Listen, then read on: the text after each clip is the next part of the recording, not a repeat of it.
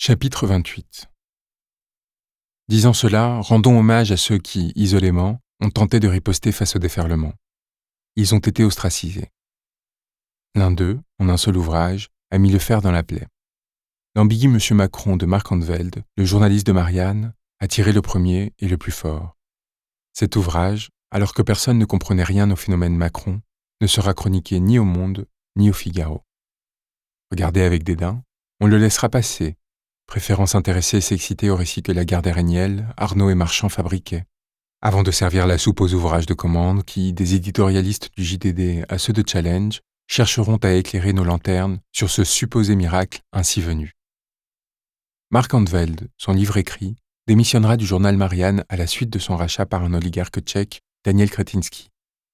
Achetant également des parts dans les médias de la Gardère, dont elle, innommant ce cher Denis Oliven, avant de racheter les parts de Pigasse dans le monde, pour préparer son rachat d'Engie que M. Macron s'apprête à privatiser entièrement après que Sarkozy, pour trouver des soutiens à sa campagne de 2007, eut autorisé l'ouverture de capital d'une entreprise dont il promettait qu'elle ne serait jamais privatisée, concurrençant ainsi Dominique de Villepin, qui, lui, concédait les autoroutes à Vinci.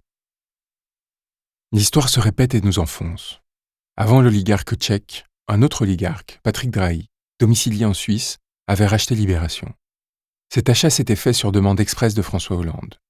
La demande avait été relayée par un certain Emmanuel Macron, alors secrétaire général adjoint de l'Élysée, n'ayant pour vocation, entre l'affaire Alstom, ses tentatives déjà de privatisation de la Française des Jeux et d'aéroports de Paris, des aéroports de Toulouse et de Lyon, et ses multiples compromissions comme celle qui amena aux étranges bénéfices de M. Lagardère, que d'augmenter son crédit auprès du Petit Paris. Sombre histoire de billard à trois bandes. Alors que Bouygues était soutenu par Arnaud Montebourg pour se voir autorisé au rachat de SFR, Patrick Drahi devait faire preuve de générosité. Libération était mal en point. Patrick Drahi comprit et demanda à Bernard Morad de s'en occuper. Son offre, avec l'aide de Bolloré, fut acceptée et provoqua la suppression de 5000 emplois. Cela, ce n'est pas nous qui le racontons. C'est un des hommes de main de M. Drahi, Bernard Mourad, intime d'Emmanuel Macron. L'anecdote est livrée par Vanity Fair dans un portrait de décembre 2018, si complaisant que ni le journaliste ni le portraituré ne semblent se rendre compte de la gravité des faits énoncés. M. Mourad y expose sans se gêner les modalités de la constitution d'une oligarchie.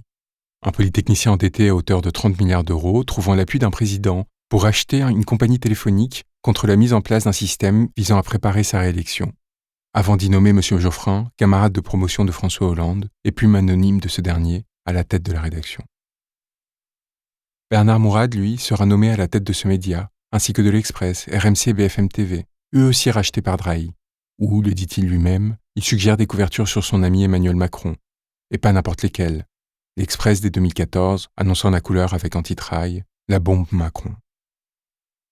Macron le remerciera de ses services, en le nommant conseiller pendant la campagne présidentielle, avant de confier à Bank of America France le mandat de privatisation d'aéroports de Paris, où Bernard Mourad sera nommé quelques mois plus tard. Entre-temps, face à l'effondrement de Hollande, Libération et l'Express étaient un temps mis en ordre de bataille pour faire la campagne de Manuel Valls, avant de se rabattre, comme les autres médias, sur l'intime Emmanuel Macron au moment où le précédent s'effondrait. Quant à BFM TV, la chaîne offre aux candidats que personne ne connaissait une exposition égale à l'ensemble des autres candidats réunis.